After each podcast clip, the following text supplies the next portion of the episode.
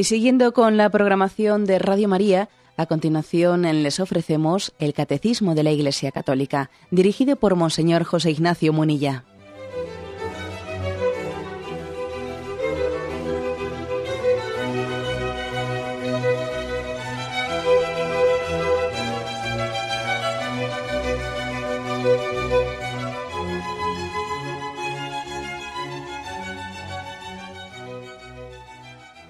Cordial saludo a todos los oyentes de Radio María. Un día más, con la gracia del Señor, proseguimos el comentario del Catecismo de nuestra Madre, la Iglesia. Entramos en un nuevo apartado que tiene como título Las etapas de la revelación. Después de que en el programa anterior hablamos de que Dios revela perdón, su designio amoroso, ahora aquí hace una descripción se, adentra en la historia de la salvación para hablar de qué etapas tuvo esa revelación de Dios. A partir del punto 54 comienza diciendo, Dios, creándolo todo y conservándolo todo por su verbo, da a los hombres testimonio perenne de sí en las cosas creadas, y queriendo abrir el camino de la salvación sobrenatural, se manifestó además personalmente a nuestros primeros padres ya desde el principio. Los invitó a una comunión íntima con Él, revestiéndolos de una gracia y de una justicia resplandecientes. Bueno, si nos quiere describir cuáles fueron las etapas en las que Dios se reveló, y lo primero que se nos dice es que ya desde el principio de la creación, ya comenzó esa manifestación de Dios especial que llamamos la revelación eh, con, con Adán y Eva. Más aún, aquí se, ha traído una cita de la Dei Verbum, de la Constitución sobre la, revelación, el número 3. es una cita de la que nos recuerda que la primera manifestación que Dios hizo, a destra, o sea, hacia afuera, fue la propia creación. Dios crea el mundo. Bueno, sobre el tema de la creación de Dios creo que ya hemos tenido ocasión, pero bueno, ¿eh? habrá otro momento, pero cuando hablamos de que Dios crea a destra, es el Padre, el Hijo y el Espíritu Santo el que crean. ¿A quién, quién de las tres personas divinas es el creador del mundo? Las tres conjuntamente, eh, todas las obras que Dios realiza a destra, hacia afuera, ¿eh? de la Trinidad, están realizadas conjuntamente por las tres personas. Bien, es verdad que generalmente solemos apropiárselo al Padre, pero también aquí, como dice en este texto, pues eh, por ejemplo el prólogo del Evangelio de San Juan habla de cómo el Verbo crea el mundo, o sea, la segunda persona de la Santísima Trinidad. Todo fue creado por Él y para Él, ¿eh? se dice en el prólogo del Evangelio de San Juan, hablando de por Él, Jesucristo, el Verbo. Bien, esta es la primera manifestación de Dios destra. Lo creó todo y lo conservó. ¿eh? Y lo conservó. Podríamos llamarle que, podríamos decir que esta es como su primera manifestación a la que no solemos llamarle generalmente revelación, ¿eh? porque más bien, no sé si se podría distinguir entre revelación natural y revelación sobrenatural, porque hombre, la palabra revelación de Dios siempre es sobrenatural. Nosotros hemos solido eh, distinguir entre lo natural y lo sobrenatural y tenemos que reconocer que, aunque esta distinción pues, es necesaria, ya explicaremos en su momento por qué es necesaria, pero no podemos eh, entender que aquí hay una línea de separación eh, en la que se dice aquí termina lo natural, aquí comienza lo sobrenatural. ¿eh? Bueno, de hecho, de hecho creo que ser cristiano eh, consiste en vivir todo lo natural de forma sobrenatural y al mismo tiempo vivir lo sobrenatural de una forma casi natural, no casi con natural en nuestra vida. O sea que esa distinción entre natural y sobrenatural, bueno, pues eh, no podemos pretender que sea como una raya infranqueable. Por eso digo que la creación le llamamos lo natural, bien, pero está, es fruto del amor de Dios, es fruto de una decisión suya de, comunicarse a nosotros ¿eh? en la creación.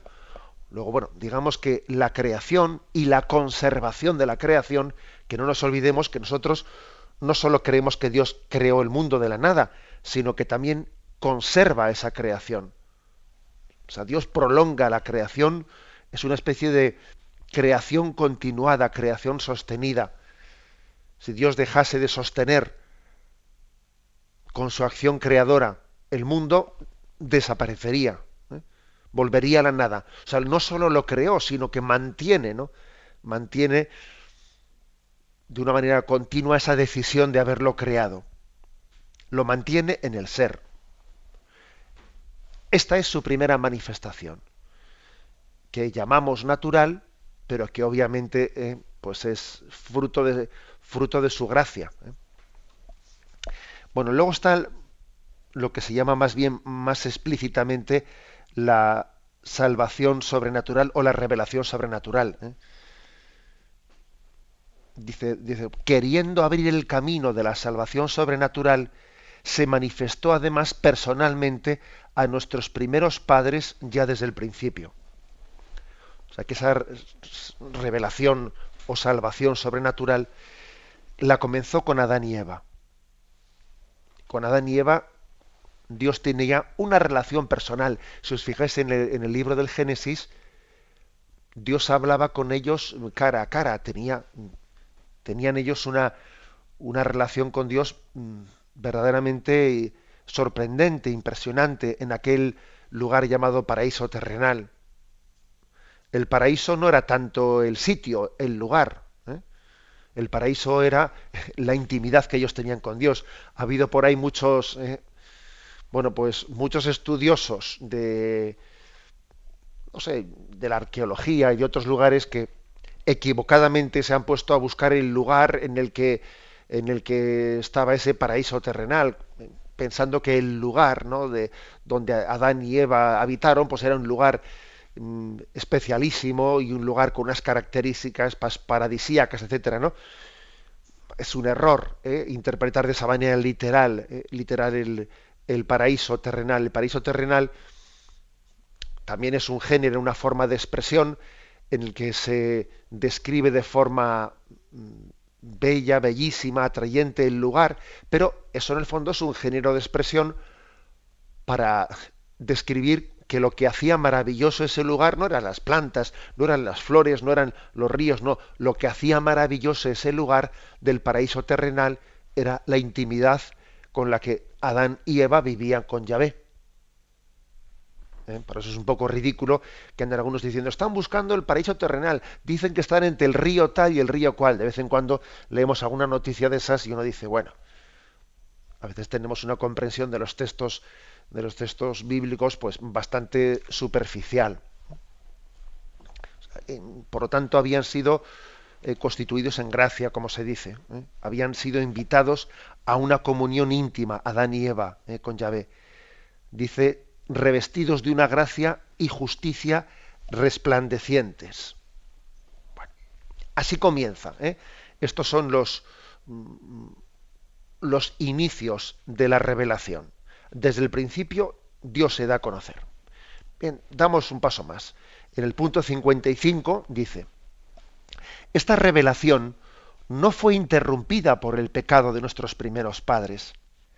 Dios, en efecto, después de su caída, alentó en ellos la esperanza de la salvación, con la promesa de la redención, y tuvo incesante cuidado del género humano, para dar la vida eterna a todos los que buscan la salvación con la perseverancia en las buenas obras.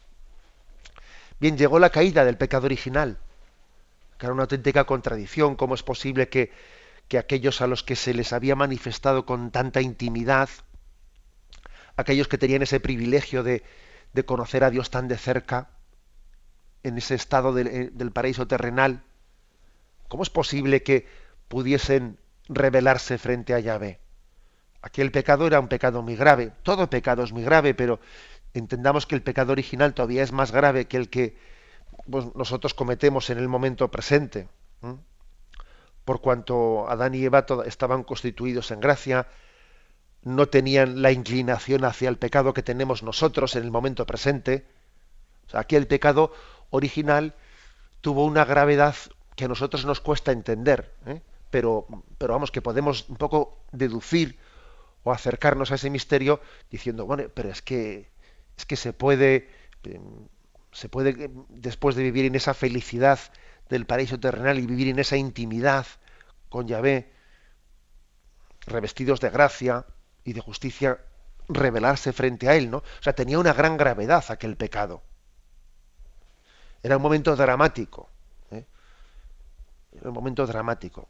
Yo creo que uno de los, de los males mm, muy, digamos, frecuentes en nuestro pensamiento, incluso en nuestra teología, etcétera, es quitarle importancia al tema del pecado original.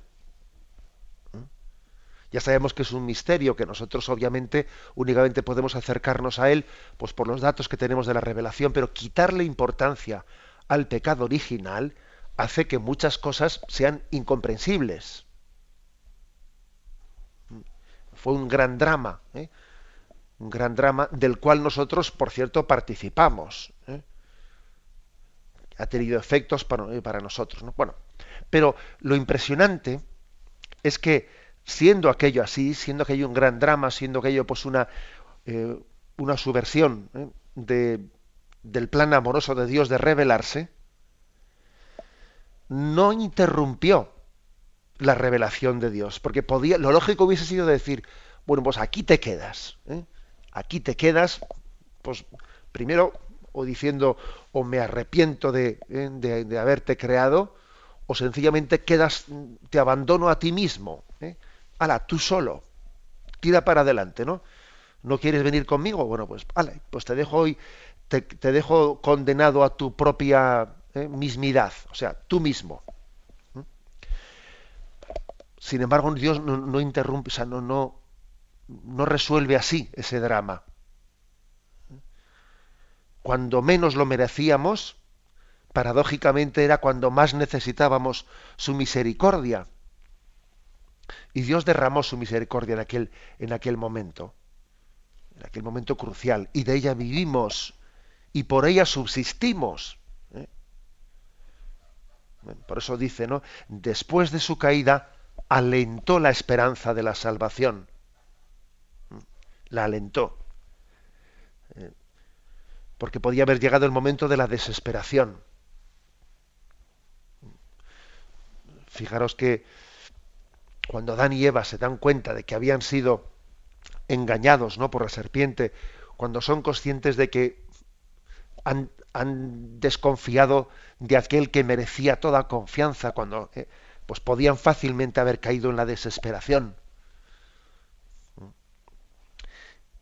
Y sin embargo, fijaros, es cuando Dios, para sanar, para prevenir, ¿no? Pues esa, esa autodestrucción del hombre, es cuando anuncia eh, su misericordia, cuando anuncia su, su plan de salvación. El mismo momento de la caída se anuncia ya un Salvador. Y de ti vendrá un Salvador y una, y una serpiente, mejor dicho, y una mujer aplastará la cabeza de la serpiente o un descendiente de la mujer aplastará la cabeza de la serpiente. Hay, una, hay un anuncio de, de salvación en el mismo momento ¿no? en el que se produce el pecado. Eso, nos tiene que conmover, ¿eh? nos tiene que conmover, porque por una parte hubiésemos esperado una reacción airada, ¿eh? airada, colérica de Dios. Y claro que él responde de una forma grave, ¿no? Porque, pues porque obviamente lo que ha ocurrido es grave, pero, pero no colérica, llena de misericordia. Y también creo que nos da una gran lección, una gran lección que es, que es la siguiente, ¿no? Cuando se produce el pecado en nuestra vida, cuando de una manera muy solemne pues metemos la pata, es frecuente que la estrategia del enemigo sea la de pretender sacar de ese pecado una desesperación. El demonio es astuto y no solo nos tienta al pecado, sino que casi él ha pensado en el pecado como la estrategia para que nos desesperemos. Casi tiene más gravedad, no, o sin casi, ¿eh? tiene más gravedad la desesperación ¿eh? a la que Satanás pretende conducirnos después de nuestro pecado que el pecado mismo. No hemos experimentado quizás algunos de nosotros, ¿no? O muchos, o todos, no hemos experimentado que a veces cuando metemos la pata solemnemente, pues nuestra reacción suele ser a decir, bueno, pues si es que ya la he fastidiado, pues ahora ya total, pues ya es lo mismo, ya qué más dará, ya total, ya de perdidos al río, etcétera, etcétera, ¿no? O sea, es, es frecuente que en nosotros se produzca como una reacción de desesperación en el momento del pecado. Que hay que desenmascarar. Y ahí es donde Satanás se ve vencido, porque él, él pensaba que habiendo conseguido que Adán y Eva pecasen, ya, ya les tenía en su mano, ya eran suyos, ¿no? Y la reacción de Dios vence la estrategia del pecado. Dios hace una promesa de salvación solemne en ese momento en el que Adán y Eva han sido vencidos incluso prometiendo que una descendencia de un descendiente de la mujer aplastaría esa, esa serpiente. Por eso termina diciendo este punto, alentó la esperanza de la salvación con la promesa con la promesa de la redención. Para mm, subrayar más eh, este, esta afirmación se nos trae a colación una, un texto litúrgico de la plegaria eucarística cuarta. La plegaria eucarística cuarta dice así, te alabamos Padre Santo porque eres grande, porque hiciste todas las cosas con sabiduría y amor, a imagen tuya creaste al hombre y le encomendaste el universo entero para que sirviéndote solo a ti su creador dominara todo lo creado. Y ahora fijaros, y cuando por desobediencia perdió tu amistad, no lo abandonaste al poder de la muerte, sino que, compadecido, tendiste la mano a todos para que te encuentre el que te busca. Dios tiende la mano al hombre en el momento en que ha caído, en el momento en que ha pecado. Lo hizo con Adán y Eva y lo hace con nosotros. Habiendo perdido tu amistad, sin embargo, no lo abandonaste. ¿eh? Tenemos que conmovernos ¿no? por, esta, por este inicio de la redención, perdón, de la revelación, sí, también de la redención en Adán y Eva. Tenemos un momento de reflexión y continuaremos enseguida.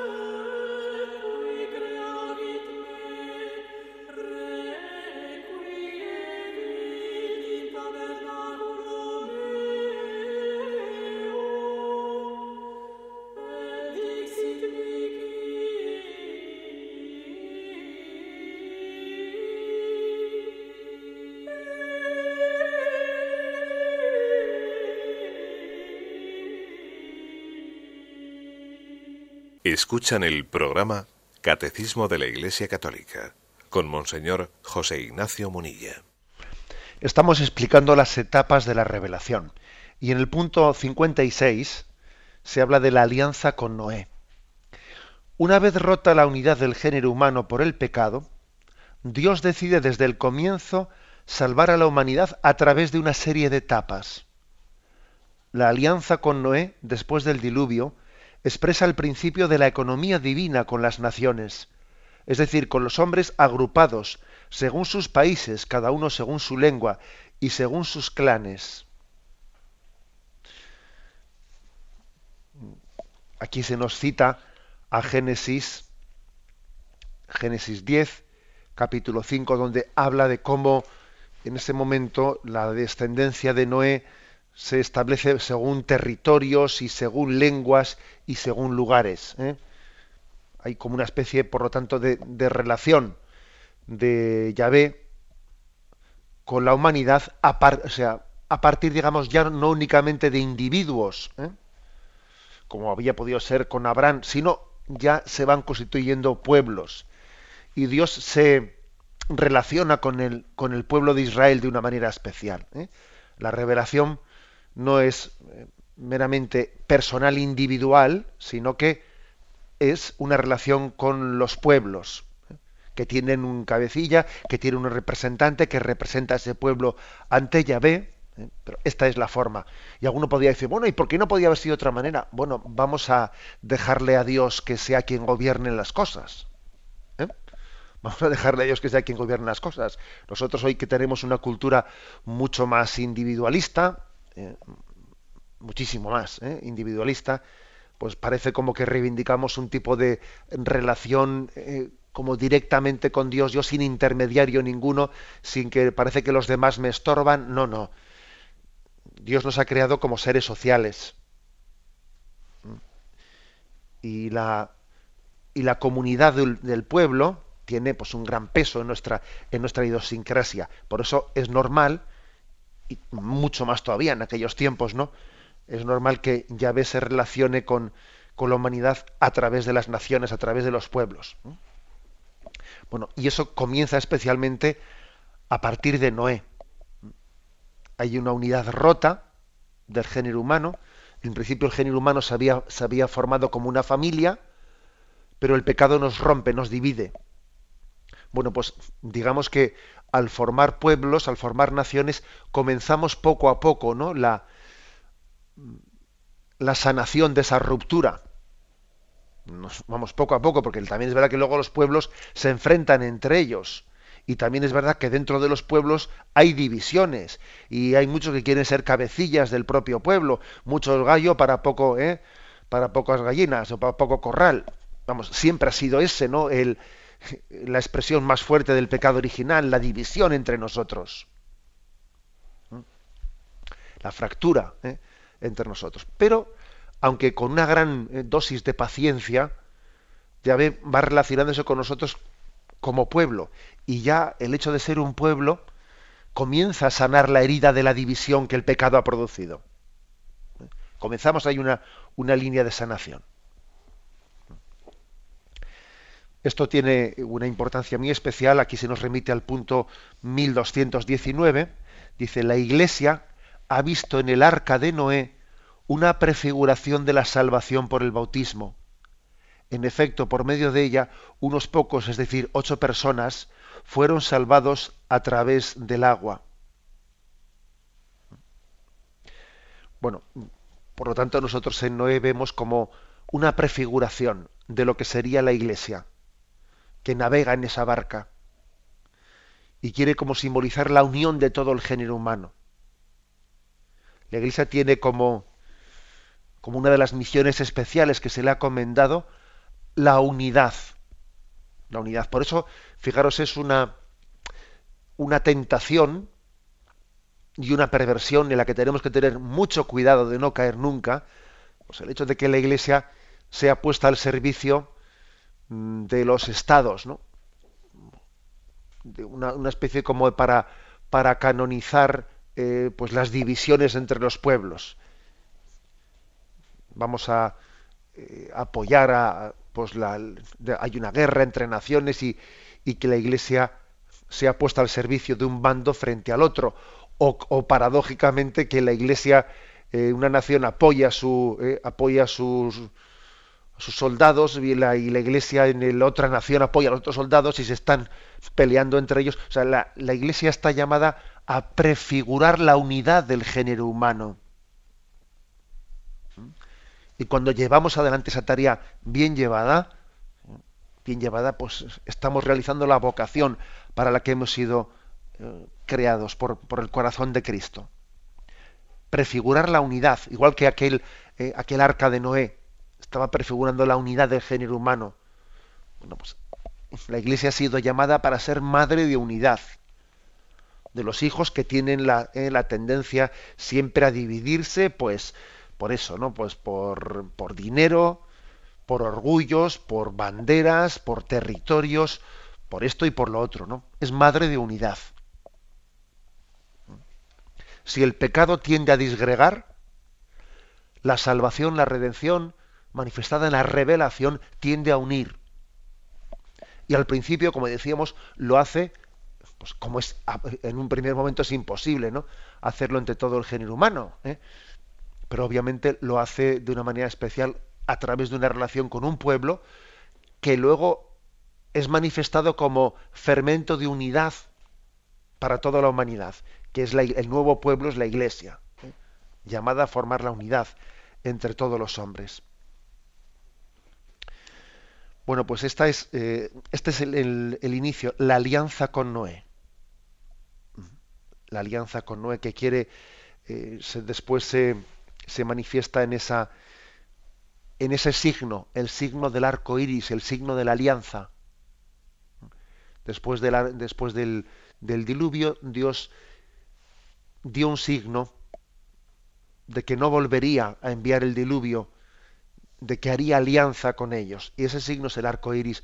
Verdaderamente es un signo, un signo bien significativo por lo que supone de puente, por lo que supone de unión, de unión entre nosotros y de unión con Dios.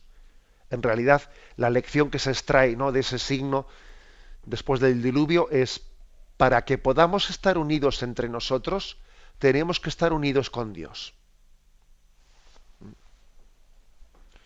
Cuando el hombre está, no está en paz con Dios, siempre está en guerra con los que le rodean. En el fondo la, la causa primera, ¿eh? la causa fundamental de tantas guerras entre nosotros es que no estamos en paz con nosotros mismos y en paz con Dios. Y entonces nos estamos siempre eh, pues, proyectando fuera los, eh, los enemigos y, y haciendo guerra contra todo el mundo que nos rodea, cuando en realidad deberíamos de hacer guerra contra nosotros mismos, contra el pecado que anida en nosotros. Bien, damos un paso más. ¿eh? El punto 57. Este orden, a la vez cósmico y social y religioso, de la pluralidad de las naciones, confiado por la providencia divina a la custodia de los ángeles, está destinado a limitar el orgullo de una humanidad caída que unánime en su perversidad quisiera hacer por sí misma su unidad a la manera de Babel. Bueno, ya veis cómo eh, se recuerda ese episodio de la Torre de Babel. La Torre de Babel es como diciendo, bueno, nosotros queremos regirnos por nuestra propia cuenta. En el fondo es como una redición del pecado de Adán y Eva, de ese pecado, si coméis de este árbol, vosotros mismos eh, seréis conocedores del bien y del mal. Lo del, pecado de Babel, la torre de Babel, es una especie de redición nueva eh, de ese pecado original. Porque es decir, nosotros haremos una torre que se eleve frente a Dios, frente a Dios, para que seamos así inexpugnables, para que Dios no nos pueda tocar. Sin embargo, Dios derriba, eh, derriba esa torre que parecía inexpugnable, ¿no? Que por cierto, ¿no? Pues esto, esto tiene en nosotros unas reminiscencias que a veces cuando pensamos que el progreso, ¿eh? el progreso lo puede todo, que el hombre es capaz de construir medidas de seguridad que son, eh, que son absolutamente pues casi sin posibilidad de fallo alguno, etcétera, ¿no? El progreso del hombre, etcétera. Y luego a veces ocurren acontecimientos que, que manifiestan nuestra fragilidad, ¿no? Que se nos cae eh, encima entero el, el, montaje, ¿no? No sé, estoy pensando en situaciones como, por ejemplo, la fragilidad en la que nos vemos a veces por el ataque del terrorismo, como ocurrió en el 11S, etcétera, o dramas que pueden ocurrir en torno a un, terremoto, que si un tsunami, que si una crisis nuclear, etcétera. A veces ocurren acontecimientos, acontecimientos en los que hacemos experiencia de nuestra fragilidad. ¿eh? Parece que el hombre eleva su torre, eleva su torre frente, frente a Dios, pensando que su seguridad está no únicamente la tenemos en nuestros medios, ¿eh? Y bueno, y, después eso se cae como, eh, como un castillo de naipes, o desaparece todo como, eh, como un castillo de papel. Bien, pues a esto se refiere, ¿no? En ese episodio de, de la Torre de Babel. Sin embargo, el plan en el que Dios quiere unir, unir a las, a las naciones, es un plan de humildad, no de autosuficiencia, no de sentirnos nosotros ¿no? Eh, seguros, no, sino un plan de humildad, sintiéndonos hermanos, no sintiéndonos con poder frente a otros. Son dos formas bien distintas. Uno quiere conseguir la unidad sometiendo a los otros. Le someto para que el imperio sea único, ¿no? y el plan de Yahvé es una unidad no por sometimiento, sino por fraternidad. Luego dice que Dios ha confiado la pluralidad de las naciones a la providencia divina que custodia los ángeles de Dios. También luego se nos habla en otros textos, otros libros de la Sagrada Escritura, cómo Dios ha confiado los pueblos a sus santos ángeles. A cada pueblo, como vemos en el Apocalipsis, le confía un ángel, un ángel que cuida de cada pueblo. Bueno, este es, eh, este es el plan de, la revelación de Dios que, como veis, busca la unidad de todos los pueblos. Pero, dice finalmente, pero a causa del pecado, el politeísmo, así como la idolatría de la nación y de su jefe, son una amenaza constante de vuelta al paganismo. Es decir, existe el pecado que está siempre en contra de ese plan de Dios de la unidad del género humano. ¿Y, cuáles son las tentaciones? Aquí dice dos principalmente. Primera tentación, la del politeísmo. ¿Eh? Creer en varios dioses. Este es el dios del bien, este es el dios del mal, este es el dios de la fertilidad. Es, el es decir, una manera de fragmentar la humanidad es el politeísmo. Porque entonces, claro, un, dios lucha contra otro dios y, es casi como darle una especie de justificación teológica a la división que el pecado ha producido en nosotros. El politeísmo, ¿eh? que es no conocer al Dios único y verdadero, pues es causa de la división entre nosotros. Y en segundo lugar, ¿eh? el, hecho de que se haga una idolatría de la nación y de su jefe, divinizar a los, eh, pues, a los mandatarios, a los estadistas, pues como el César, ¿eh?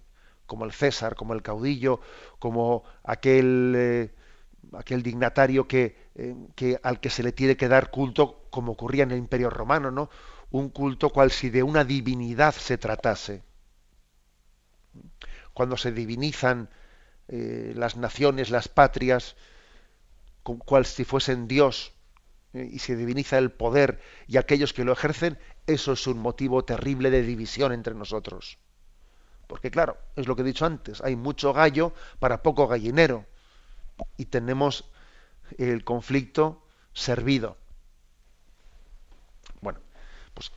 Esta es, eh, em, esta es la, eh, la realidad que genera el pecado del hombre, pero como decíamos, en la revelación de Dios y en este episodio de Noé se quiere prefigurar la unidad de las naciones.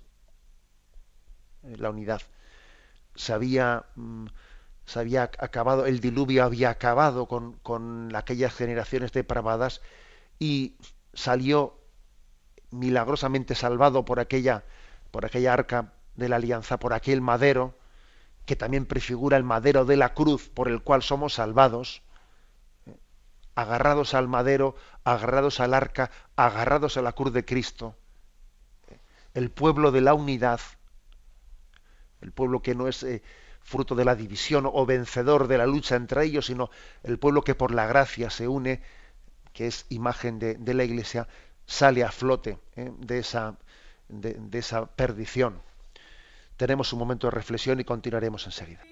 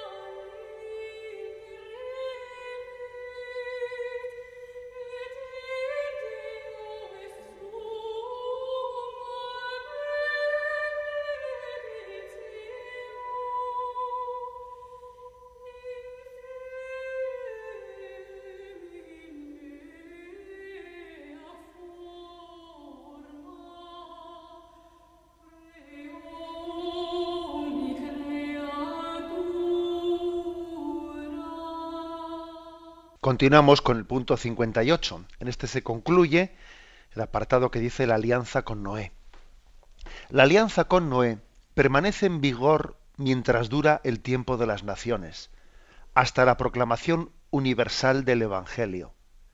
La Biblia venera algunas grandes figuras de las naciones, como Abel, el justo, el rey sacerdote Melquisedec, figura de Cristo, o los justos Noé, Daniel y Job.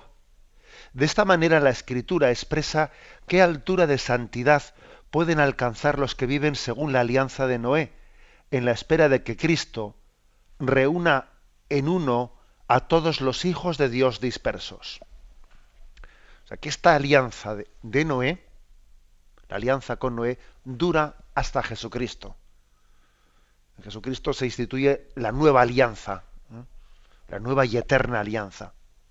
Pero fijaros, ¿eh? la alianza con Noé, la alianza con aquel hombre justo que quería salvar del pecado la humanidad, guiado en aquella estrategia de aquella barca, etcétera. Bueno, pues es, es la que prefigura, prefigura lo que Jesucristo realizaría. Y además hay que reconocer que aunque no tuviese la plenitud de la gracia, aunque la, la, la alianza de Noé todavía era, era imperfecta, sin embargo dio mucho fruto.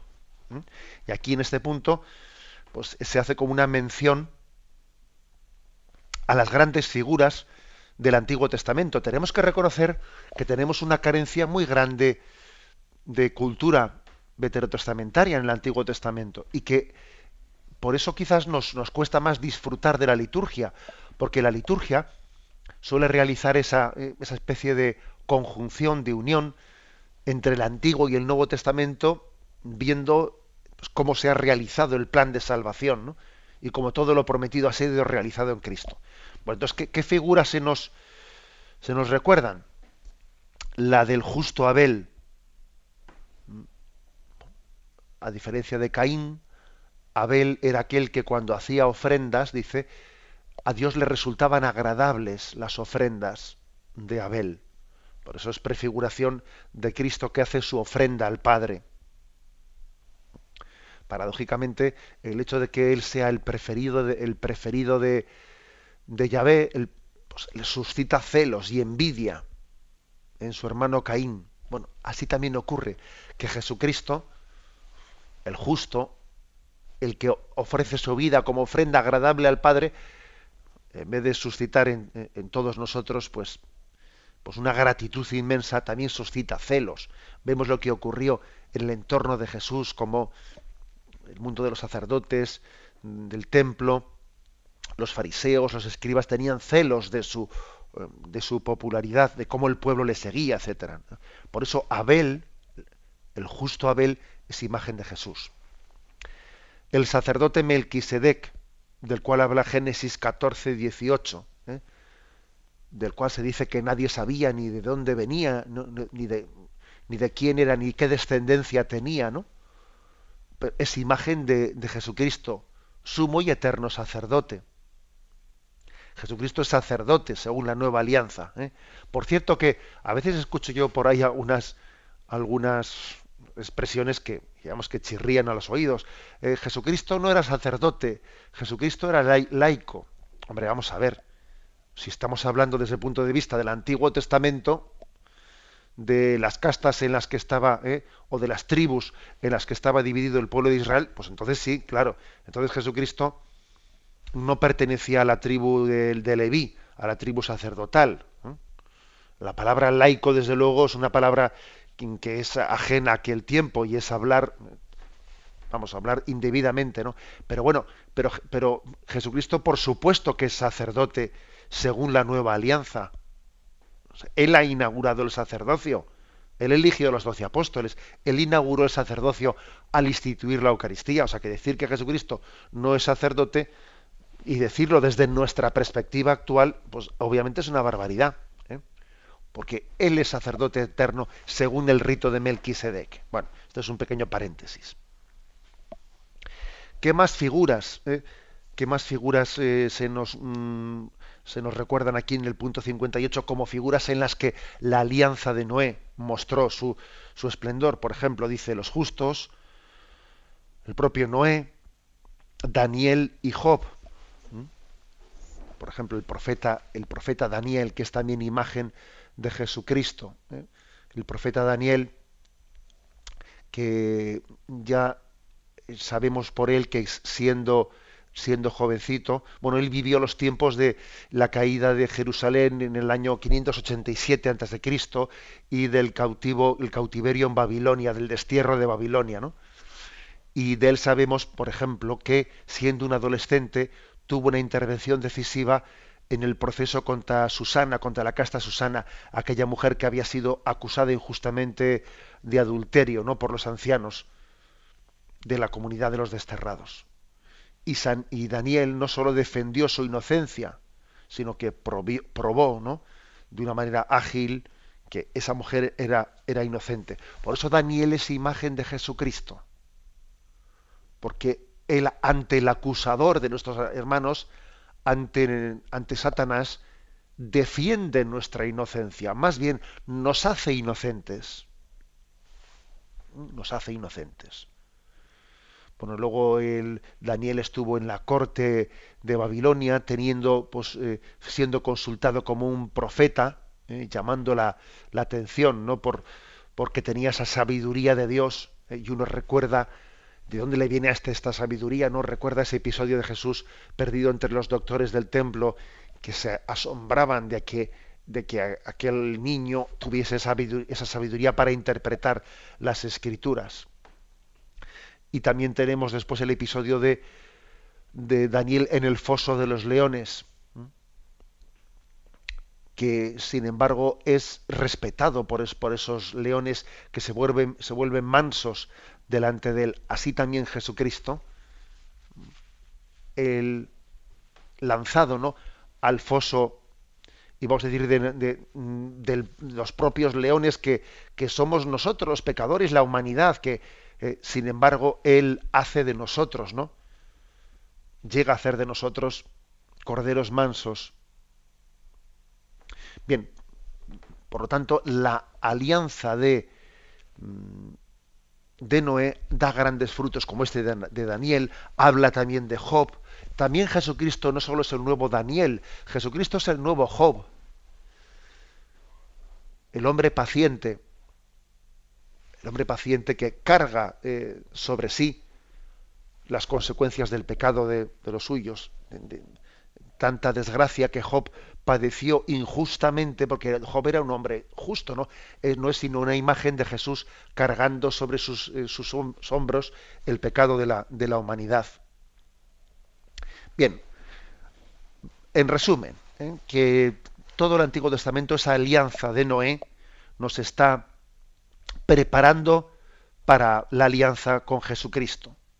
Cuando se reúna en uno a todos los hijos de Dios dispersos. La unidad, la unidad en uno, la unidad en Cristo, es una gran obsesión en el sentido positivo de la palabra, ¿no?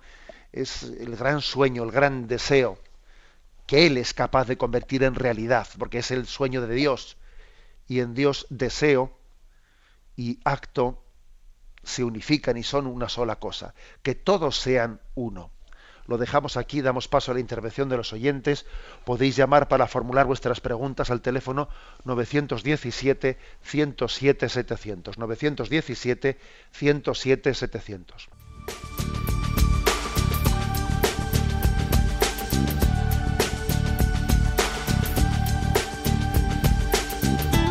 Radio María le ofrece la oportunidad de recibir en su casa sus programas favoritos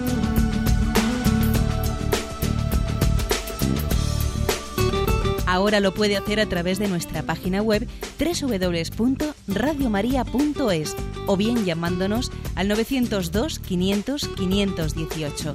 902 500 518.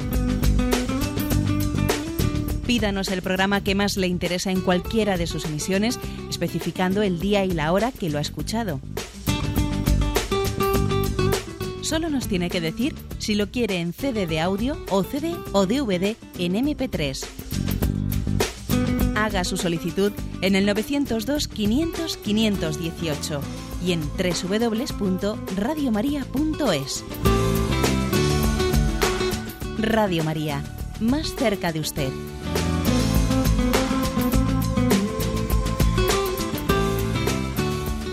Sí, buenos días. Buenos días. Adelante, le escuchamos. Eh, en primer lugar, gracias por el programa. Una maravilla de programa. ¿eh? Adelante, muy bien. Bueno, yo quisiera preguntar, o sea, ¿por qué eh, al hablar de, del país terrenal hay que interpretarlo? O sea, no hay que interpretarlo al pie de la letra y, sin embargo, cuando habla del infierno sí hay que, hay que interpretarlo al pie de la letra. O sea, me gustaría que alguien, o sea, tener mm, diariamente, o sea, alguien a, a quien acudir para, para, para que yo cuando leo la Biblia la sepa interpretar. ¿Dónde podría encontrar un curso o algo de interpretación de la Biblia? ¿Por internet o, cómo? O sea, es que me pierdo, de verdad, me pierdo al leer la Biblia. Ya. Mire, pues la, verdad es que esa interpretación de la Biblia que usted quiere como un, con un criterio es el propio catecismo que estamos comentando. ¿eh? El catecismo de la Iglesia Católica, lógicamente, bebe de la Sagrada Escritura, pero al mismo tiempo que bebe de ella, lógicamente va distinguiendo lo que es género literario de lo que etcétera. ¿eh? En cualquier caso, en cualquier caso, eh, la existencia del infierno, su existencia, pues obviamente forma parte de la, de la fe católica, tal como dice, dice el dice el texto. Ahora, mm, las imágenes que utiliza eh, mm, el Evangelio sobre el infierno, las iglesias, perdón, eh, la fe católica las interpreta literalmente. Pues no, no lo interpreta literalmente. ¿eh? Nosotros, por ejemplo, insistimos en que en la fe católica en que el daño, o sea, la, la pena principal del infierno consiste en el alejamiento de Dios. El alejamiento de Dios. Pues la imagen del fuego, bueno, pues la, teología ha hablado de la pena de sentido, etcétera, pero no deja de ser una imagen, porque eh, el auténtico sufrimiento del alma condenada eh, lo tiene por su alejamiento de Dios, por su rebeldía frente a Él, ¿no? Por esa especie de afirmación de, su ruptura con, con Yahvé, ¿no? De su propio fracaso, ¿eh? para entendernos. El tema de la imagen del, del, fuego del infierno, etcétera, aunque es verdad que también digo ¿eh? que, la teología habla de la pena de sentido, pero no deja de ser una imagen. ¿eh? Bueno, por lo tanto, la pregunta que usted realiza, cómo interpretar correctamente la Sagrada Escritura sabiendo distinguir qué es imagen y qué es el contenido profundo, etcétera. Pues mire usted, siguiendo el propio catecismo, porque ahí se va realizando, ¿no? Poco a poco, según se explican los temas, se va realizando ese discernimiento. Damos paso a un siguiente, un siguiente oyente. Buenos días. Buenos días, Monseñor Munilla. Adelante, Leia, escuchamos. Mire, eh, esta es una consulta que no tiene que ver con el programa de hoy. Yo me llamo Raquel y estoy en la siguiente situación. Eh, me casé con un hombre divorciado, tengo tres hijos, estoy felizmente casada y después de casarme he iniciado un eh, camino de conversión que y entonces en este momento me encuentro anulando mi matrimonio o sea, se encuentra mi marido anulando su matrimonio eh, eh, anterior. Pero una hermana mía ha tenido un hijo y me pide que sea la madrina de su hijo. Y yo no estoy segura que estoy en situación de poder aceptar. Bien, pues, pues quizás sea prudente, quizás sea prudente que usted en este momento no acepte ese, esa oferta de ser madrina ¿eh? por la situación en la que se encuentra, porque ciertamente aunque vaya, esté usted en camino de, de, intentar regularizar pues, su situación por el hecho de que todavía pues el marido con el que usted se casó todavía, si, no se demuestra eh, que ese matrimonio fue nulo, Mm, bueno, pues sigue siendo su, marino, su marido, ¿no? Y por lo tanto, yo pienso que por parte de usted el decir voy a reconocer mi situación humildemente y voy a mm, no ser madrina en este momento de porque claro una madrina pues tiene también que aparte de bueno pues de inscribir su nombre también lógicamente se tiene se debe de pedir que alguien pues no únicamente que esté confirmado sino que con su propia vida pueda ser testimonio etcétera no y yo estoy cometido que Dios le bendecirá en ese gesto humilde de decir, pues quizás ahora no es prudente que lo sea. Me parece que Dios le bendecirá en ese gesto y usted ejercerá otro tipo de, madrinazgo sobre, sobre esa niña, también por su intercesión y por su eh, aceptación humilde, ¿no? que también para usted será un sacrificio, quizás el no ser madrina en este momento, y usted lo acepta humildemente y lo ofrece por esa niña, ¿eh? que, de alguna manera recibirá también ¿eh? pues ese ofrecimiento humilde y ese sacrificio que usted realiza.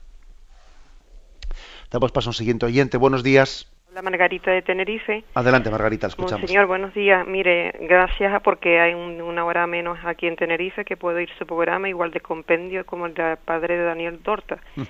Soy una persona eh, de liturgia diaria y trato de dar luz a mi entorno, del cual hay una persona que está viviendo en casada por civil, pero poco a poco se ha ido convirtiendo y ella no entiende que no se pueda comulgar. Yo le he dicho que no puede comulgar porque no está casado por la iglesia, no está en comunión con la iglesia. Entonces mi pregunta es esta, ¿cómo hacer esas personas que no están casadas por la iglesia, e inclusive que, por ejemplo, no es el caso este, pero que pueda haber un pecado, por ejemplo, que mató o, pecados eh, mortales, y que se quiere reconciliar, eh, reconciliar con el sacramento de la confesión, ¿Cómo queda esas personas al margen de la misericordia de Dios? Y mi, segunda pregunta es cuánto tantas personas que están viviendo, los jóvenes, en el caso mío, en mis hijos, que los he criado bajo la, la fe, pero que hoy en día han decidido de vivir en, con sus parejas sin casarse ni por civil ni por matrimonio.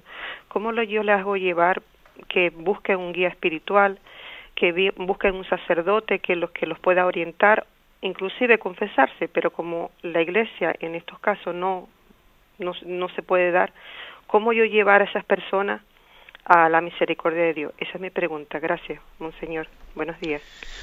Bueno, no hace usted una pregunta, eh, madre mía, fácil de, de, responder, ¿no? Claro que todos nos gustaría, sin duda alguna, no tener, ser un signo de Dios, ser un don de Dios para esas tantas personas que conocemos que están en situaciones en las que uno dice, bueno, ¿yo cómo, cómo puedo ayudarle a esta persona a acercarse a la fe? ¿Cómo puedo hacer? Bueno, yo creo que, por una parte, con su testimonio, con el testimonio de un amor incondicional que usted tiene, y también, por otra parte, manifestando, manifestándoles, porque siempre hay situaciones en las que tenemos conversaciones, tenemos, etcétera, manifestándoles que Dios no les deja de querer en ningún momento, ¿eh? pues por el hecho de que, pues, por ejemplo, sus hijos mismos hayan, eh, hayan tenido hayan tomado ese camino equivocado de ir a convivir con, otras parejas o etcétera o, ese otro conocido que dice usted que, que, también gracias a Dios se está acercando poco a poco a la fe pero que vive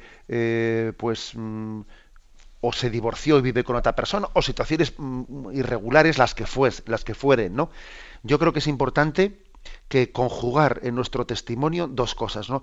La fidelidad, ¿eh? la fidelidad al camino trazado por Jesucristo y al mismo tiempo que predicamos la, ¿eh? pues la, doctrina de Cristo en su fidelidad, predicamos también el don de la paciencia de Dios y el don de la misericordia de Dios. Mire, por ejemplo, como la oyente anterior que ha llamado ha hablado de que Dios le, introdujo pues, en, pues, bueno, pues en un camino de conversión, me imagino que sería en un movimiento apostólico, etcétera, y, está divorciada y está en una situación irregular, pero ha entrado en ese camino. Es decir, hay que distinguir dos cosas. Una cosa es la ley de la gradualidad y otra cosa es la gradualidad de la ley. Eh, me explico. Eh, la, ley, la ley es gradual. No, la ley no es gradual, es decir, eh, la Iglesia por eso dice, bueno, pues para recibir la absolución de los pecados hace falta tener pues un propósito de enmienda, una conversión, tal, tal que la ley no es, gradual. Pero, pero aunque no exista la gradualidad de la ley, sí existe la ley de la gradualidad. Es decir, poco a poco Dios va convenciendo nuestro corazón, lo va sanando, va haciéndonos caer en cuenta de cómo eh, pues su gracia es la que nos lleva a la, felicidad plena, otros caminos no nos son los que plenamente nos hacían, que este mundo promete cosas que luego no es capaz de dar. existe una ley de la gradualidad, en la que Dios tiene una gran paciencia con nosotros que poco a poco nos va haciendo ver cosas, ¿no? Hasta que finalmente llegue el momento de la conversión. Bien, pues bien sea, pues, pues mire usted con la celebración del sacramento del matrimonio, con una nulidad matrimonial bien, bien planteada, ¿no? Y no hecha así por, por buscar una especie de, eh, engañufla, o otras muchas situaciones, ¿no? Como el, revivir de nuevo, volver al matrimonio primero, o situaciones diversas. Pero yo creo que esta es la clave.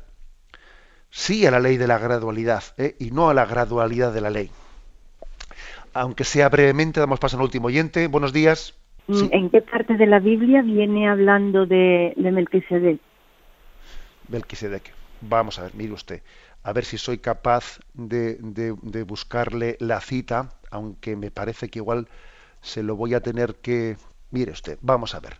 El libro de Melquisedec eh, lo tiene usted entonces en el capítulo 14 del libro del Génesis. ¿eh? No es que yo sea un genio aquí de la Sagrada Escritura, ¿eh? es que tengo un programa de ordenador en el que se busca, se busca fácil. ¿eh? Lo digo porque alguno se pensará, pero estoy como es capaz de buscarlo. Bueno, todo tiene su truco. ¿eh? Capítulo 14 del libro del Génesis. Tenemos el tiempo cumplido.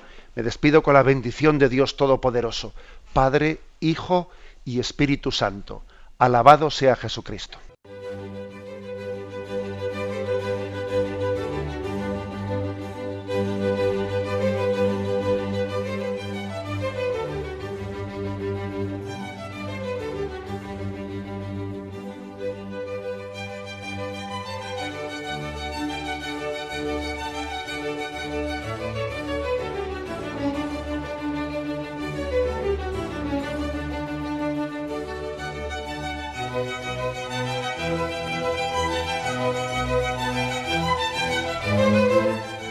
Han podido escuchar en Radio María el Catecismo de la Iglesia Católica, dirigido por Monseñor José Ignacio Munilla.